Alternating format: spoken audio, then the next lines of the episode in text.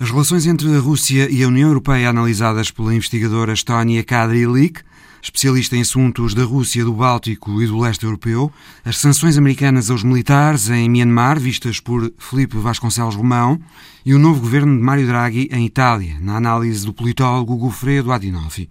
Ainda a Turquia lançar-se na aventura espacial com o correspondente em Ankara, José Pedro Tavares. São os temas do Visão Global. Bem-vindos.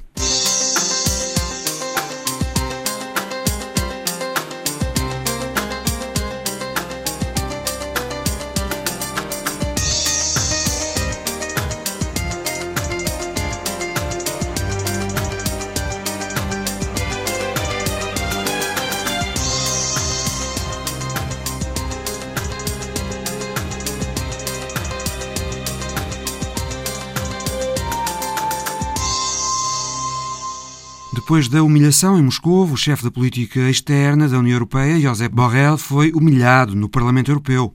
É o tema da imagem da semana de Paulo Dentinho e o pretexto para uma conversa logo a seguir com a investigadora Estónia Kadrilik, especialista em assuntos da Rússia, do Báltico e do leste europeu. O fotógrafo colocou a câmera ligeiramente em baixo para que se pudesse ver o homem que ele pretendia captar na imagem e o lugar onde ele se encontra.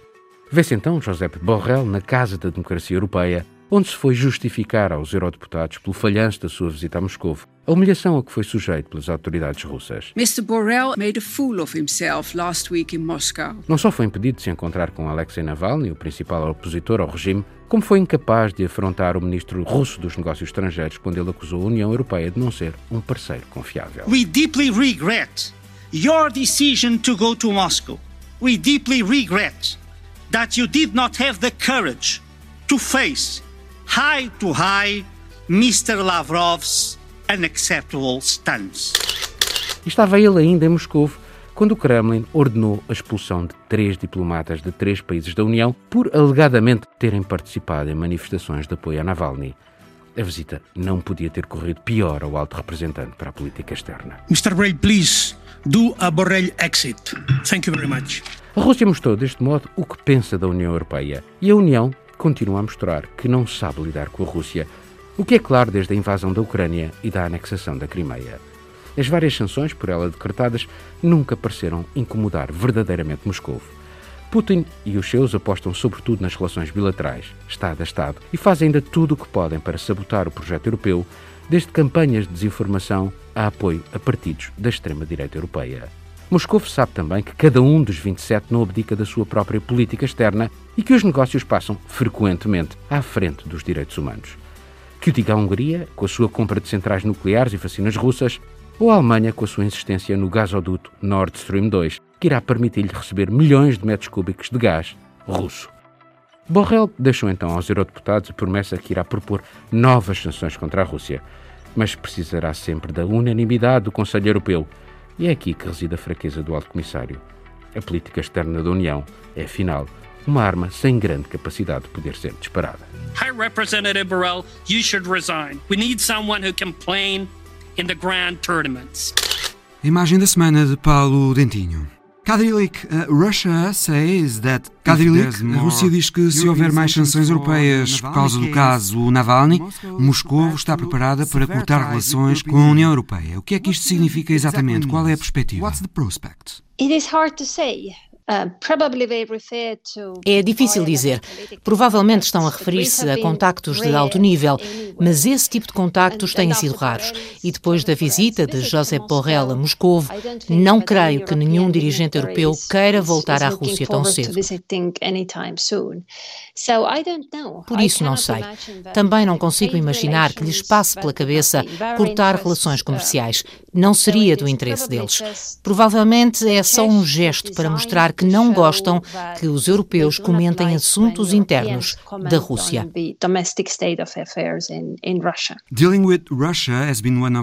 A relação com a Rússia tem sido um dos problemas mais delicados da política externa europeia. Tem sido uma das questões em que a União Europeia tem sido menos coerente. Right? It depends on how you view it. Depende de como olhamos para isso. Eu diria que a Europa está a agir muito melhor do que antes. Há mais de 10 anos, a Europa estava atolada em debates sobre qual seria a trajetória futura da Rússia e havia diferenças profundas de análise sobre como lidar com a Rússia. Havia um grupo de países que achava que a Rússia já se estava a democratizar, embora com avanços e recuos. E depois havia outro grupo de países que achava que o regime autoritário se estava a consolidar na Rússia e que o que estava a acontecer era algo completamente diferente de uma democratização. Eu diria que esse debate acabou em 2011, quando o presidente Putin anunciou a intenção de voltar para o Kremlin. Para algumas pessoas, esse debate acabou em 2014, quando a Rússia anexou a Crimeia. Em qualquer caso, Hoje, todos os europeus sabem que a Rússia é um vizinho complicado, que não é bem intencionado. Os russos não veem o seu futuro ou a futura ordem mundial da maneira que os europeus gostariam. E, portanto, os europeus têm que encontrar uma nova estratégia relativamente à Rússia, porque os formatos de cooperação europeia com a Rússia foram todos concebidos há já muito tempo, quando a ambição europeia ainda era ter uma relação com um país igualmente bem intencionado, um país com que se poderia partilhar os mesmos interesses, mesmo que não se partilhasse os mesmos valores. Um país com que se poderia ter uma cooperação suave e frutífera. Agora, o que se vê é que os europeus concordam todos com a avaliação que é feita da Rússia, e isso é bom. Continuam divididos é sobre o que fazer face a esta Rússia, sobre qual deve ser a política face à Rússia. Nesse aspecto, é muito claro que países diferentes têm ideias diferentes. A França tem as suas ideias, a Alemanha tem as suas ideias, os países do Báltico e a Polónia também têm as suas ideias. É um debate que está a acontecer e que tem de ser resolvido algum dia. Apesar de tudo, acho que as coisas podiam estar piores. Things like uh, the Nord Stream 2, coisas como o Nord Stream 2, o pipeline que vai ligar a Rússia à Alemanha, ou agora a vacina russa Sputnik 5, na qual os europeus parecem muito interessados, são coisas que têm algum tipo de influência no debate sobre uma política europeia comum para a Rússia? Common policy towards Russia? Vaccine, I don't think so. As vacinas penso que não, francamente. Acho que devemos manter as vacinas fora deste debate. Se a Agência Europeia do Medicamento aprovar a Sputnik, não vejo nenhuma razão para a Europa não usar essa vacina. Mas ainda falta algum tempo até que essa vacina seja aprovada. Por isso, o melhor é esperar. They are not very close to, to approving it, even though application has been handed in. So let's wait and see. Já o Nord Stream 2 é claro que é um assunto que está a dividir a Europa. A Polónia opõe-se de forma muito vigorosa, enquanto que a Alemanha quer continuar, embora esteja desconfortável. Eu vivo em Berlim e percebo como os políticos aqui estão desconfortáveis com o assunto. Só que é muito difícil abandonar o Nord Stream 2 porque há contratos assinados. O projeto foi iniciado antes das regras do novo pacote energético entrarem em vigor vigor e, portanto, não é fácil. E depois, claro, também há quem pense que no futuro o comércio do gás pode dar à Europa alguma margem para influenciar o pensamento russo, a política russa, coisa que atualmente não parece estar a acontecer. Por isso, sim, é uma questão complicada, também do ponto de vista da gestão das relações. E só espero que Berlim trabalhe um pouco mais para encontrar uma forma qualquer de manter os parceiros parceiros europeus unidos, apesar desta questão. that would keep European unity intact. Is the um, so-called dovish approach, a abordagem dita suave, será mais indicada para melhorar as relações com a Rússia? Ou preferia uma postura mais muscular? Confrontational approach? You know, to be honest, I think right now no approach will work very well. Para ser franca, acho que neste momento nenhuma abordagem vai funcionar muito bem. Desde logo porque a Rússia, ela própria, não percebe muito bem o que quer ou o que devia querer da União Europeia. As pessoas em Moscou não estão muito seguras sobre qual será o futuro da União Europeia, porque viram o Brexit, porque viram a emergência de partidos populistas em vários países e, portanto, têm uma incerteza em relação ao ao futuro a prazo da União Europeia, se a União será um agente político com o qual se poderá contar no futuro. E a própria Rússia também está algo volátil, com um regime político algo desgastado e problemas que os russos também não sabem como resolver. Ainda mais, a própria ordem mundial também está a mexer. As pessoas em Moscou acham que a hegemonia americana colapsou e acham que Joe Biden não vai ser capaz de a restaurar. Pensam que a nova administração americana será antes o canto do cisne da velha ordem liberal. the old liberal order. So Por causa destas confusões, a todos os níveis, acho que a Rússia não está muito interessada em decidir qual vai ser a sua relação de longo prazo com a União Europeia. E, além disso, a relação da União Europeia com a Rússia também está, de alguma forma, ligada ao próprio futuro económico da Rússia. Se a Rússia vier a abraçar realmente algum tipo de modernização económica, se quiser deixar de ser uma economia dependente do petróleo, a Europa vai ter muito mais importância, porque a Rússia nesse caso, vai precisar de tecnologias europeias, etc. Mas enquanto os russos conseguirem continuar no caminho em questão, e eles conseguem, porque têm recursos consideráveis e cortaram muitas despesas, não estão com falta de dinheiro, enquanto não se vir essa modernização, a motivação para uma reaproximação à Europa será sempre limitada until they don't start modernizing, I think their motivation to seek uh, rapprochement with Europe is, is limited. Por isso, penso que a Europa deve ter uma abordagem tranquila, reconhecer que, nesta altura, pouco pode fazer e não andar para trás para tentar conseguir alguma coisa da Rússia. A União Europeia tem de fazer o trabalho de casa, dar tempo e assegurar-se de que vai ser um agente político efetivo. A seu tempo, a Rússia poderá tirar depois as suas próprias conclusões. Kadri, does Russia undervalues a Rússia subestima a União Europeia e prefere as relações bilaterais com a França, com a Alemanha, com a Itália? Um, they do. Uh, there is a strand of thinking in Russia that Moscow doesn't need to talk to European Union. Sim, há a ideia geral na Rússia de que Moscou não precisa de falar com a União Europeia, que deve, em vez disso, desenvolver relações com Estados-membros importantes. Mas também aí acho que já não há a mesma convicção nesse tipo de abordagem. Esse tipo de abordagem era mais proeminente há uns 12 ou 15 anos, quando Gerhard Schröder era chanceler da Alemanha e Chirac, presidente de França. Nessa altura, sim, a Rússia investiu imenso nas relações bilaterais. Uh, then, really, Russia invested a lot in those bilateral relationships. Também quando Berlusconi estava no governo em Itália, ele ainda é um grande amigo de Putin.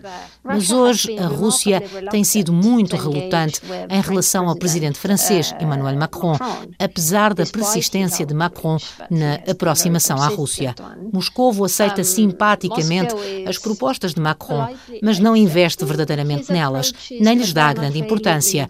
Limita-as ao nível das relações bilaterais. Não as encara como propostas instrumentais para a regulação das relações entre a Rússia e a Europa ou para definir uma ordem mundial.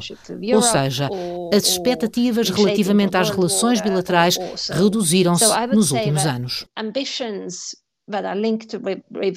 bilateral relationships have been scaled down recently. A Estónia Kadrilik, especialista do European Council on Foreign Relations em assuntos da Rússia, do Báltico e do leste europeu. A junta militar que tomou o poder em Myanmar há duas semanas está a enfrentar enorme contestação nas ruas das principais cidades birmanesas, mas também contestação internacional. Sucedem-se os pedidos de libertação da chefe do governo de posta, Aung San Suu Kyi, e de outros detidos. Os Estados Unidos anunciaram as primeiras sanções contra a junta militar, outras poderão seguir-se. O certo é que os generais em Myanmar estão habituados a sanções, têm passado por elas. Vários especialistas entendem que não são as sanções que vão conseguir pressionar os generais em Myanmar, mas sim as ruas. Catarina Palma Vilaça, boa tarde.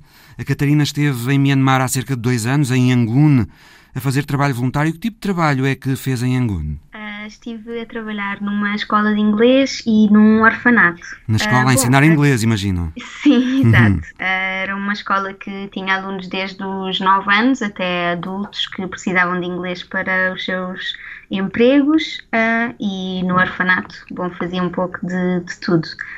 Os protestos contra o golpe, Catarina, começaram pelos estudantes e professores, depois alargaram-se aos médicos e outras classes agora estão muito generalizados, mas a repressão das autoridades também aumentou. A Catarina tem estado em contacto eh, nestes dias com amigos birmaneses em Myanmar. O que é que sente uh, daquilo que eles uh, lhe dizem?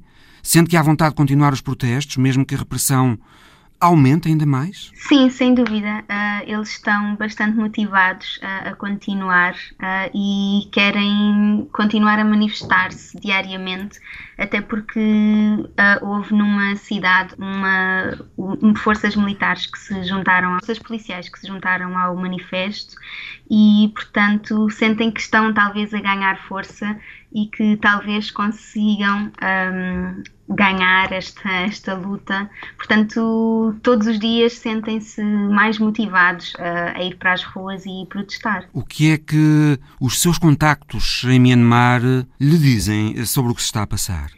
Bom, em primeiro, em primeiro lugar, sentem-se muito injustiçados uh, e sentem também um bocadinho de, de silêncio da parte da comunidade internacional. Uh, é facto que do lado dos Estados Unidos uh, tem-se tem-se ouvido essas tais sanções de que falava há pouco, uh, mas sem ser isso há uma espécie de, digamos, de não querer saber, ou pelo menos é o que eles sentem que, há, que estão sozinhos, sozinhos a lutar contra isto.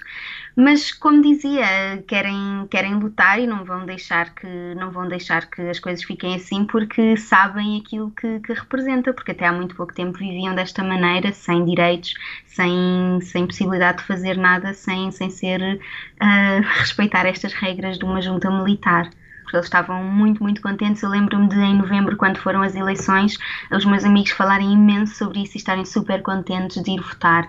E era um, como uma lufada de ar fresco uh, em relação à esperança e uma, uma abertura de, de, de, um novo futuro e tudo isso acabou por causa de, dos militares. Quando esteve em Yangon, Catarina, como é que sentiu as pessoas relativamente ao governo de Aung San Suu Kyi? Uh, adoram, adoram o governo, uh, falam dela com um brilho nos olhos, uh, têm fotografias dela por todo o lado são sentem-se extremamente orgulhosos em relação a ela ser a líder deles, uh, falam dela, aliás, como a mãe deles, uh, são extremamente orgulhosos dela. O que é que eles gostam nela? Uh, Veem-na como sendo a salvadora deles, uh, como a, a, o exemplo do povo deles, acham que é a líder deles. Acho que não há uma coisa que se possa dizer que eles gostam, mas é, é o exemplo, é a líder deles e eles, para, para eles, tudo o que se está a passar é não só uma injustiça,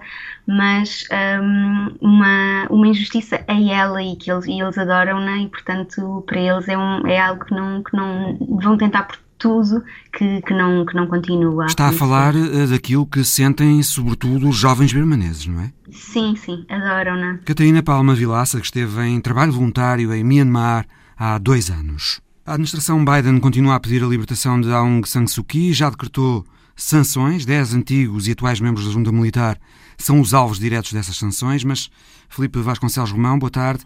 O que é que se pode esperar destas sanções quando sabemos, por exemplo, que hum, o general que tomou agora o poder e outros três já estão sob sanções americanas por causa do massacre dos Rohingya desde 2019?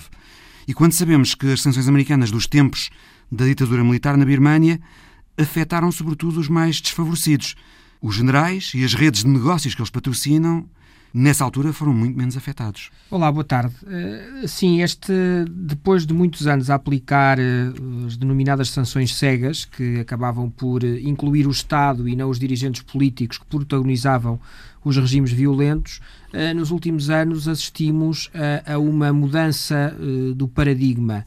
Isto porquê? Porque muitas vezes estas sanções um, como no caso, por exemplo, da Coreia do Norte nos anos 90, eh, repercutiam-se na população eh, porque era o Estado que era o sancionado eh, com embargos em matérias, em, em bens essenciais, por exemplo, com embargos cegos ao comércio e estes embargos acabavam por afetar a, a, a, aqueles que estas sanções visavam proteger. Que aconteceu são, em Myanmar também. Que aconteceu em Myanmar também, que são as vítimas de uma ditadura, de um regime repressivo. Nos últimos anos, o paradigma parece ter mudado no sentido em que os objetos das sanções ou, passam a ser os líderes políticos, os protagonistas destes regimes. Uh, e, mais uma vez, é aquilo que está a acontecer no caso das, das atuais sanções, uh, com estes 10 uh, eh, líderes político-militares da, da Birmânia. Um, com uma curiosidade, um dos focos principais das sanções são eh, congelar ativos que eles tenham no exterior, nomeadamente que tenham nos Estados Unidos da América. Portanto, eh, na prática, não deixa de ser contraditório eh, que é evidente que é pouco provável que os recursos financeiros que são colocados nos Estados Unidos sejam por obras benéficas ou por trabalho normal, tendo em conta que são pessoas que desempenham funções públicas, com ordenados conhecidos publicamente também nestes, nestes regimes, mas que tenham fortunas que podem colocá-las nos Estados Unidos e que os Estados Unidos, por norma, até o momento em que haja uma situação chocante, uh, desculpa, desculpa a expressão, assobiem para o lado perante, perante esta situação. Aquilo que é feito agora é direcionado para esses líderes uh, e com esperança que essas sanções acabem por condicionar a sua, a sua atitude. Nós normalmente também sabemos que é limitado porque há uma teia muito mais larga de, de, de, de, de relações económicas dentro do, do, do, país que é alvo das sanções e também das próprias relações externas económicas do país, que normalmente depois procuram outros aliados, eh, outras potências, e nós neste momento estamos a viver novamente um, um, um momento de, eh, de, concorrência entre potências na, na ordem internacional. Já lá vamos. A política externa americana em relação a Myanmar assentou sempre nas sanções, mas a ditadura militar resistiu mais de 50 anos e 20 eh, desses anos foram com sanções americanas. Os militares na Birmânia são muito resilientes, podemos dizê-lo. Desde 1962 nunca deixaram de mandar no país, eh, nem mesmo nesta última década de alguma abertura, de democracia disciplinada, como os militares birmaneses chamam ao regime. Eles são muito resilientes. São porque controlam os mecanismos, eh, como noutros regimes, controlam os mecanismos não só políticos, mas também económicos do país, através de empresas públicas, empresas que indiretamente são públicas, empresas monopolistas na área dos recursos naturais, e isso, evidentemente, permite-lhes o controle do poder, eh, e, e, é muito natural que estes, eh, os alvos destas sanções tenham os seus ativos, mesmo aqueles que são pouco transparentes no exterior, diversificados ou colocados em vários mercados financeiros, em vários países, o que depois acaba acaba por, não, por, por fazer com que, estas, eh, que esta ação norte-americana não seja tão efetiva quanto aquilo que se pensaria e que numa, numa, numa, num cálculo de, de custo eh, e de benefício eh, seja melhor manter o país nas, nas mãos do que estar a prescindir e a transferir esse poder em nome da retoma de qualquer coisa que tenham, que tenham no exterior. Mesmo se, se as sanções tiveram alguma influência na relativa abertura do regime há uns 10 anos, mais ou menos, Talvez isso não tenha sido só por causa das sanções, mas também pelos protestos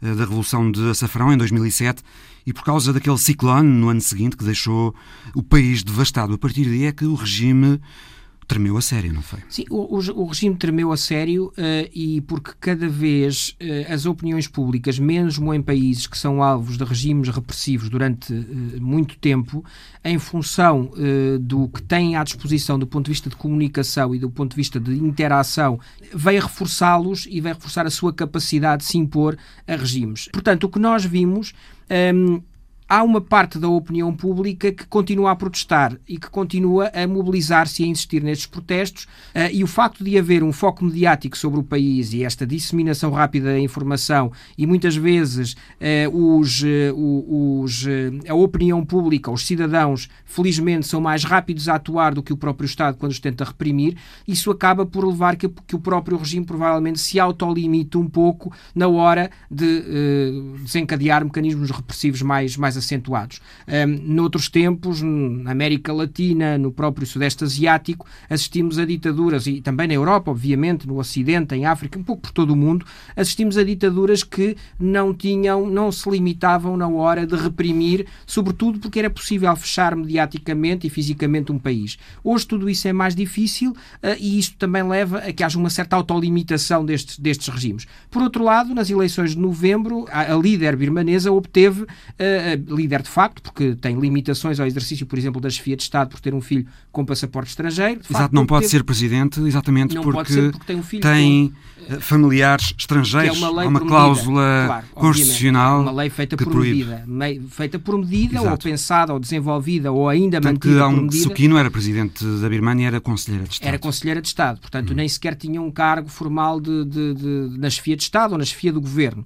Não, é, é necessário sublinhar que Aung Suu Kyi teve 56%, ou cerca de 56% dos votos nas eleições de novembro. Portanto, eh, os militares também sabem que hoje há eh, essa, esse facto, está, é o elefante dentro da, da, da loja de vidros, eh, e que é algo que a própria sociedade e os líderes internacionais sabem e têm, têm noção, e que dá um enorme peso político a Aung Suu Kyi, que de resto tinha, se tinha visto deteriorada a sua imagem no exterior em função da forma como geriu ou como foi condescendente com os militares na crise dos Rohingya e na gestão das minorias dentro do país. Uma gestão que ela fez para não perder popularidade para interna. Não perder popularidade interna e, ao mesmo tempo, eh, de certa forma, manter os militares também e manter-se em sintonia com o poder, com o poder militar. Portanto, em, em termos, em termos práticos, esta, esta, esta situação uh, uh, acaba por levar a que tenha que se estabelecer aqui uma espécie de pinça entre as tais sanções, que são poucas por parte dos norte-americanos e que talvez devessem envolver mais a comunidade internacional, mas sabemos que há ali um grande bloqueio a um desenvolvimento estrutural de sanções, que é da República Popular da China,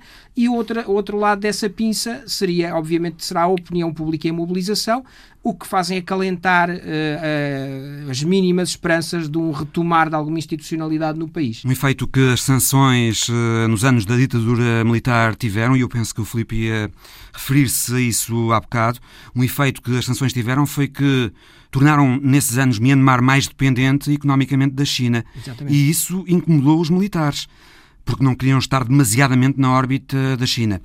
A administração Biden disse que se estas primeiras sanções não chegarem, pode haver mais. Mais sanções americanas podem fazer os militares pensar que o país pode ficar outra vez mais nas mãos da China, coisa que os incomoda? É o que ocorre porque o Myanmar não é uma economia centralizada ao estilo da Coreia do Norte ou ao estilo de Cuba, eh, é uma economia onde há eh, eh, um papel ativo do mercado e um papel ativo dos agentes privados e, obviamente, esta conjugação com as necessidades do Estado, por exemplo, em adquirir armamento, fazem com que se voltem, os, os países se voltem para os concorrentes das grandes potências, para a outra grande potência concorrente. E, especificamente nesta região, a China tem um peso muito grande. Nós tivemos estivéssemos a falar noutra região do globo, eh, não estaríamos numa lógica tão, entre aspas, de guerra fria. Será interessante Mas... aqui ver os interesses chineses em Myanmar. A China já negociava com Aung Suu Kyi, quer continuar a negociar com a junta. Aliás, a China chamou este golpe apenas uma remodelação governamental. A China tem interesses em Myanmar na venda de armas, projetos de infraestruturas, pequeno comércio, tem enclaves ao longo da fronteira para contrabando, jogo e lavagem de dinheiro. Myanmar dá à China acesso direto ao Índico. Uh, há um projeto de corredor económico China-Myanmar.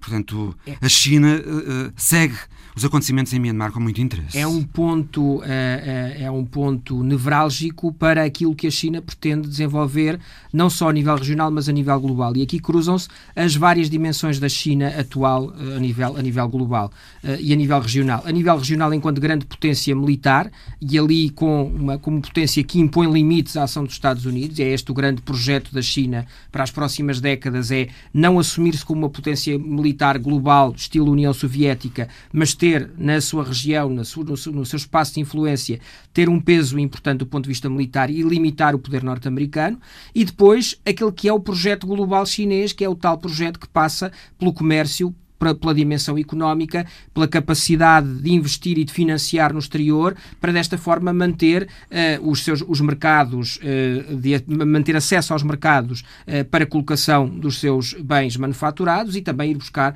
matérias-primas a, a, muitos destes mercados, como tem ocorrido nos últimos anos. Portanto, nesse sentido, Myanmar é ali um ponto nevrálgico para esta estratégia chinesa, o que leva depois também a que haja uma, uma, uma cautela por parte do regime quando entende que há uma mudança do, do regime chinês, quando há uma mudança de poder em Myanmar. Este novo ímpeto chinês pode levar os militares de Myanmar, da Birmânia, a, a fazer também, a recalcular a sua estratégia e a alterá-la em relação aos, aos receios que tinham ao, ao que aconteceu no, nos, na ditadura anterior, no período ditatorial anterior. Filipe, uma última pergunta. Hoje está a haver eleições eh, regionais na Catalunha. A que é que devemos eh, estar atentos nestas eleições? Desde logo, ver como é que está o movimento separatista, não é? Exatamente. Que resultados têm os dois partidos pró-independência que governam a Catalunha? Exatamente. A Esquerra Republicana e os Juntos pela Catalunha. A primeira é, continuamos com a política catalã nesta dividida, não por uma clivagem ideológica normal, como vive um regime democrático consolidado e saudável, eh, em que há várias opções relativas à organização social e económica do país, mas vivemos, a política catalã está completamente subordinada ainda hoje, mesmo com uma pandemia e com a mais mais grave crise económica uh, em, em, em, num século, está subordinada à questão da identidade nacional, está subordinada à questão uh, da, da, da, eventual independência. Dentro do, do, nacionalismo catalão, o Juntos pela Catalunha subiu nas sondagens, o que demonstra uma certa uh, caráter incombustível do, do, do, do centro-direita, da antiga Convergência Democrática da Catalunha, agora é completamente nas mãos de Carlos Puigdemont, que lidera a partir de Bruxelas todo este processo na parte direita do nacionalismo catalão. Também o aspecto de Puigdemont e de Juntos pela Catalunha parecerem estar a ultrapassar a esquerda republicana nas últimas, nos últimos dias da campanha, que é um aspecto importante, o que vai acaba por condicionar a esquerda republicana e atenuar as perspectivas de um entendimento entre a esquerda republicana e o Partido Socialista da Catalunha. Um, o Partido Social dos Socialistas Catalães, que é a marca catalã do PSOE, um, tem aqui um, um bom candidato, o Salvador Ilha, que foi o Ministro da Saúde uh, e que ganhou muita visibilidade enquanto Ministro da Saúde no último ano na gestão da pandemia, durante 2020. Eh, é uma aposta de, de, de Pedro Sánchez eh, e é uma aposta que pode eh, também, desculpa a expressão, morrer na praia. Porque pois ele pode, ganhar, ficar, resta saber se tem pode, condições exatamente. depois para formar um governo. Pode-lhe acontecer a mesma coisa que aconteceu em 2017, quando os cidadãos venceram as eleições e não conseguiram formar governo, nem sequer tentaram formar governo. Portanto, havendo uma maioria nacionalista catalã, resta saber se esta maioria em função do aumento da abstenção, eh, pode eh, superar finalmente nas suas perspectivas, os 50% do voto popular, que é algo que não conseguiu nas últimas eleições, sempre que colocou a questão da independência da Catalunha, nunca obteve mais de 50% dos votos populares, obtinha depois na transformação em deputados uma maioria no Parlamento, é ver essa questão e depois na leitura dos resultados perceber... A extrema-direita que... também, a extrema-direita do Vox. Exatamente, a extrema-direita do que Vox. Que continua a ir buscar votos ao PP e ao Ciudadanos e que deverá ter um resultado importante Exatamente, do lado, do lado eh, nacionalista espanhol ou espanholista, ver eh, qual a dimensão do crescimento do Vox, ver qual a dimensão do rombo no eleitorado dos Ciudadanos, o anterior vencedor das eleições, um, ver também se o PP fica mais uma vez diminuído, o que depois acaba por eh, diminuir também o seu peso na oposição em Madrid, uh, mas eu julgo que aqui fundamentalmente é perceber se a esquerda republicana consegue ficar à frente dos Juntos pela Catalunha e ficando à frente se há alguma forma de desdizer o que disse no final da campanha e estabelecer algum entendimento à esquerda, eh, que foi aquele que norteou a política catalã entre 2013 e 2010, com, eh, com governos de coligação, com base na questão e na afinidade ideológica e não com base eh, em ideias de autodeterminação, ideias de independência, que é algo que provavelmente está a cansar um pouco os catalães, mas disso saberemos hoje à noite. Filipe Vasconcelos Romão, obrigado. Obrigado. Já no governo em Itália, Mário Draghi, o Super Mário, que salvou o euro em 2012, então à frente do Banco Central Europeu, vai liderar esse governo. Ele conseguiu os apoios suficientes para a formação desse novo executivo. Gofredo Adinolfi, investigador do Centro de Investigação e Estudos de Sociologia do ISCTE, boa tarde. Ajudou Draghi nas negociações o facto de todos quererem estar à mesa do orçamento, com Draghi, um técnico reconhecido a liderar o governo que vai ter de decidir agora nestes dois meses e meio que destino dar aos 200 eh, mil milhões de euros do Plano Europeu de Recuperação e Resiliência que vão para a Itália? É, digamos que tudo o que está a acontecer desde que o Draghi foi uh, digitado um, como, como primeiro, primeiro-ministro, cargo que ele aceitou com reserva, uh, foi tudo uma surpresa e um, todos os atores políticos reagiram de uma forma que era difícil antecipar antes da, da sua nomeação. Portanto, estamos, digamos assim, a navegar num terreno uh, bastante incompreensível, embora haja muitas pessoas que tenham muitas teorias a este propósito. De facto, é capaz que durante esses meses do governo, no, do próximo governo Draghi, muitas coisas vão, vão, vão modificar-se. Em primeiro lugar, as posições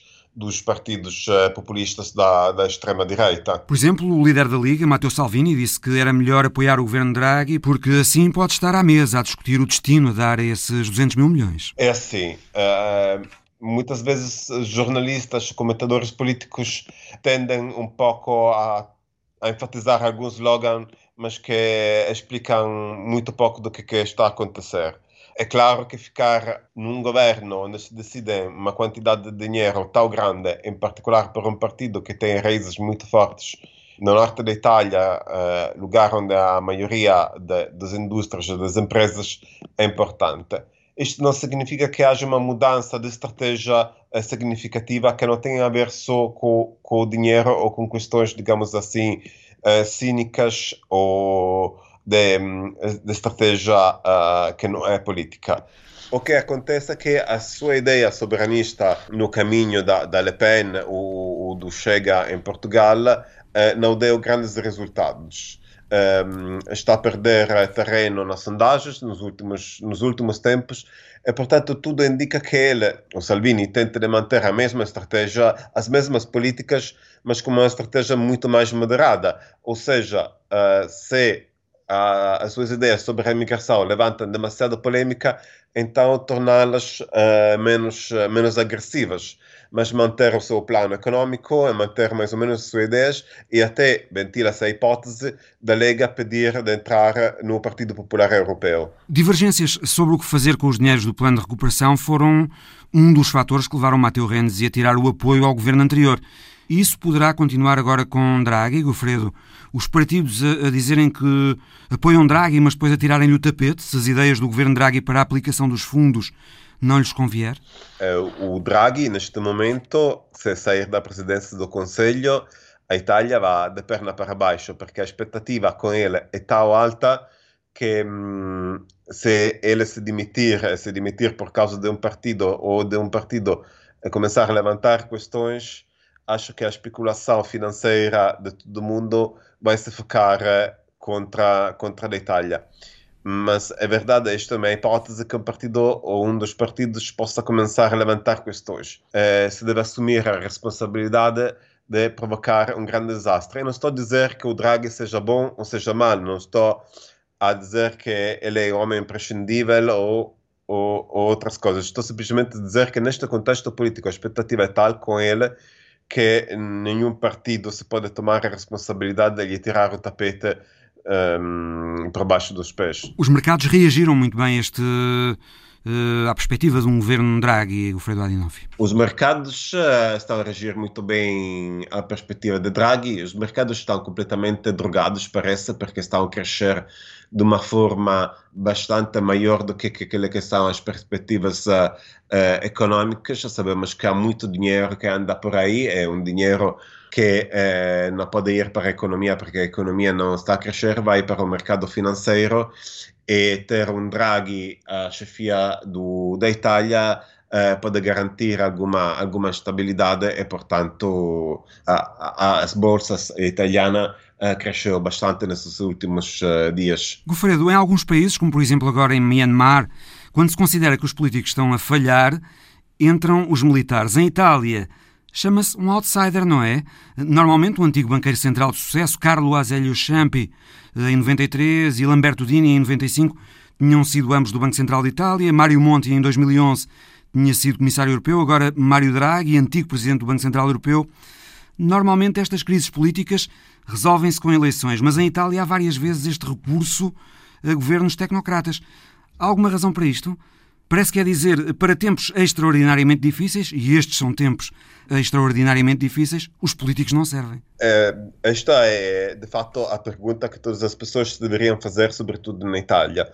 É realmente com a fragilidade do sistema dos partidos, eh, dos partidos políticos. Em 93, quando chega o Ciampi, eh, havia os processos de mãos limpas. Portanto, todo aquele sistema de partidos não estava muito, não estava muito a funcionar.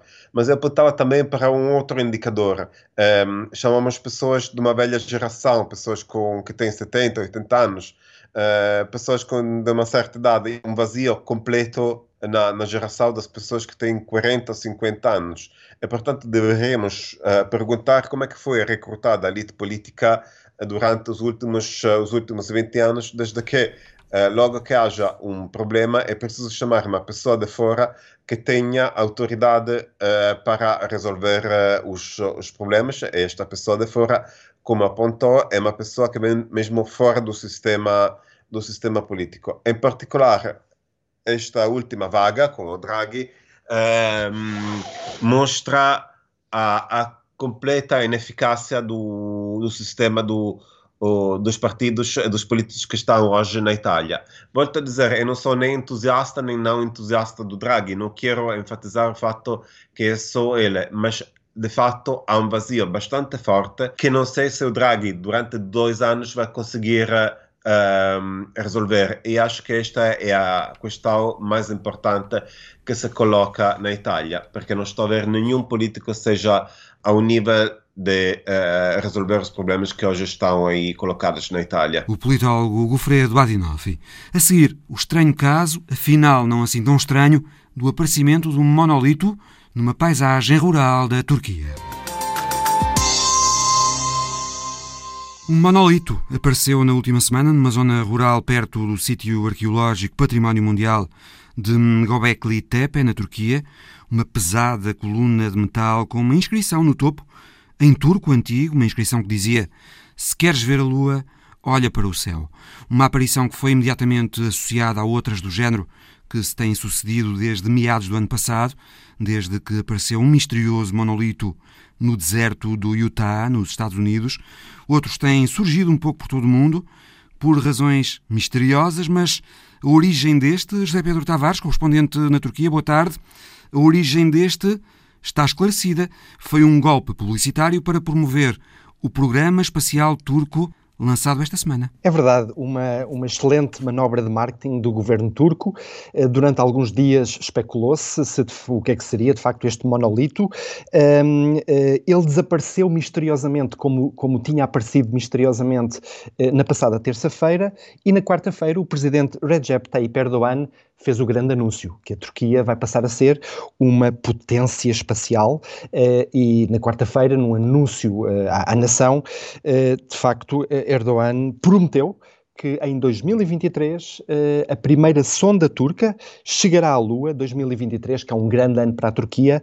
Eh, eh, nesse ano celebraremos os 100 anos da moderna República Turca. Isto terá também alguma coisa a ver, Zé Pedro, com o facto de uma sonda dos Emirados Árabes Unidos ter chegado esta semana a Marte? Sem dúvida, aliás, há demasiadas coincidências. Os Emirados, de facto, enviaram uma sonda a Marte, uma sonda que já foi, já, já foi enfiada em julho passado, mas chegou precisamente esta semana à órbita de Marte. Eh, é um dos poucos países que, que enviou sondas uh, a Marte e enviou precisamente no ano em que os Emirados celebram os 50 anos uh, da, do, da, fundação do país, dos Emirados Árabes Unidos. Ora, a Turquia quer fazer o mesmo. Turquia e Emirados Árabes Unidos são rivais regionais, são potências que tentam se afirmar neste mundo cada vez mais multipolar, estão em lados opostos das barricadas, em, várias, em, em, vários teatros de guerra, uh, na Líbia, uh, na Síria, Emirados que, que, lutam contra a Irmandade Muçulmana, Turquia que apoia geralmente os movimentos da Irmandade Muçulmana nestes teatros de, de guerra e de, de conflito geopolítico regionais. A Turquia entra numa corrida ao espaço como uma afirmação de poder regional. O que é que o programa inclui para além desse envio de uma sonda à Lua? Inclui também a, a, a médio prazo o envio de, de astronautas turcos uh, para, para o espaço. Uh, mas sem dúvida que, enfim, isto para além de, digamos, das ambições políticas e de prestígio que um programa espacial acarreta, há aqui também uma, uma, outra faceta, sem dúvida, a questão militar. um programa espacial, o desenvolvimento de foguetões, significa o desenvolvimento de, de, capacidade técnica ao nível do lançamento de foguetões, uh, dos próprios motores de foguetões, e isto é absolutamente fundamental para uma área uh, militar uh, que a Turquia não domina, que são os mísseis balísticos, os mísseis de longo alcance. E ao desenvolver este programa espacial, a Turquia ganhará essa capacidade num padrão que, que, que, se vem afirmando cada vez mais de investimento em, em, em, enfim, em poder militar e utilização do poder militar nestes teatros uh, regionais. A Turquia já hoje fabrica uh, fregatas, uh, carros de combate próprios, aviões próprios, os drones, que tanto êxito tiveram na guerra na Líbia, na guerra de Nagorno-Karabakh e que de facto uh, mudaram o destino dessas guerras, e com este programa espacial a Turquia está a dar um, um sinal que mais tarde ou mais cedo vai entrar também uh, na esfera do, do, do, dos mísseis de, desse tipo de, um, de, armamento. É de facto um, um anúncio uh, importante, até porque é, é, tudo relativamente novo. A Agência Espacial Turca, que lidera este programa e que vai de facto enviar, segundo Erdogan esta uh, sonda à Lua já daqui a, a, dois anos, foi criada apenas há três anos. Uh, e isto demonstra também uh, a ambição de, de, de, Erdogan e a ambição da Turquia em se afirmar cada vez mais como uma potência regional que faz frente, que bate o pé, enfim, aos, aos, Estados Unidos, à Europa e à China e tem as suas ambições próprias. A Turquia não pode um, fazer isto sozinha. Para enviar esta sonda à Lua daqui a dois anos ainda não tem a capacidade para eh, desenvolver um foguetão próprio e para, e para o enviar. A localização geo, a, geográfica da Turquia não é ideal para lançar foguetões para o espaço, precisará de, de lançar estes foguetões uh, de um cosmódromo uh, de, de, um outro país. E aqui também há novidades, porque logo a seguir a este anúncio, a Agência Espacial um, Turca uh, veio dizer que o parceiro privilegiado da Turquia no desenvolvimento desenvolvimento deste programa espacial é a Rússia e já se encontram em negociações para eventualmente colaborar nestas primeiras fases do, um, deste programa espacial. Mais uma vez, a Turquia aliar-se a, Putin, apesar, mais uma vez, de, de, de estarem uh, estes dois países em lados opostos uh, em diversos teatros de guerra. A Rússia uh, e a Turquia cada vez mais queridos inimigos, não é, Zé Pedro? Exatamente. Enfim, com, como disse, estão em lados opostos das barricadas, por exemplo, na Líbia e na Síria, mas por outro lado, mantêm contato contactos uh, mantêm uh, um, uma certa compreensão, um diálogo que uh, é, é, às vezes bastante mais eficaz que o diálogo que a Turquia mantém com, ou não mantém com o Ocidente, com a União Europeia e com os Estados Unidos, um, ehm, devido a uma, a uma série de fatores, entre os quais, enfim, a, a, os atropelos aos direitos humanos, à democracia na, na Turquia. José Pedro Tavares, o correspondente na Turquia. Um escultor sérvio transforma material de guerra dos anos 90 em instrumentos musicais. É a história da semana de Alice Vilaça. O som que acabamos de ouvir é de um violoncelo. O violoncelo que estamos a ouvir foi feito com uma bazuca e uma botija de gás.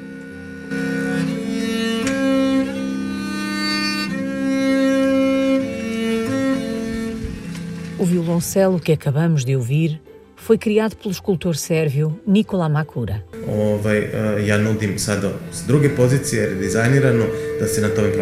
Nascido nos Balcãs, região que ainda hoje guarda as cicatrizes das guerras da Jugoslávia na década de 90, Nikola Makura tem 42 anos e quer transformar armas em música.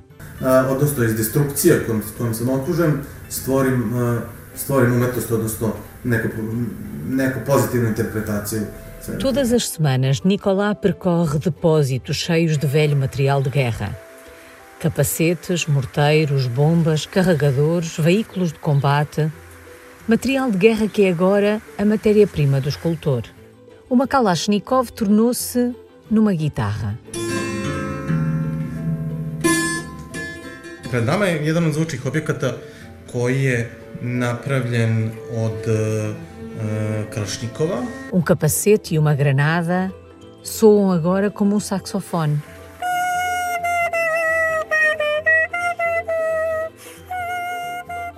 Uh, e uh, Professor de escultura na Academia de Belas Artes de Novi Sad, na Sérvia, quer dar uma nova perspectiva a estes objetos. Nicolá projeta, desmonta, volta a montar, pinta uma transformação de ruído em som, do ruído das armas ao som da música.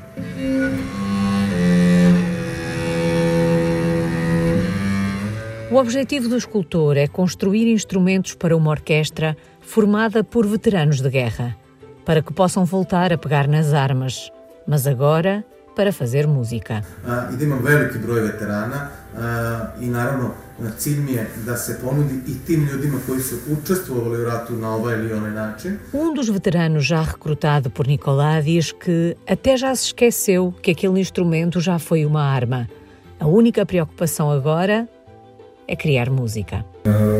Se uskladiti sa muzičkim instrumentom i posledično stvarati neku muziku. Um dos próximos passos de Nicolás Macura é transformar um tanque de guerra num instrumento de percussão para cinco músicos e pintá-lo de cor-de-rosa. A história da semana de Alice Vilaça. O Visão Global volta para a semana. Até lá!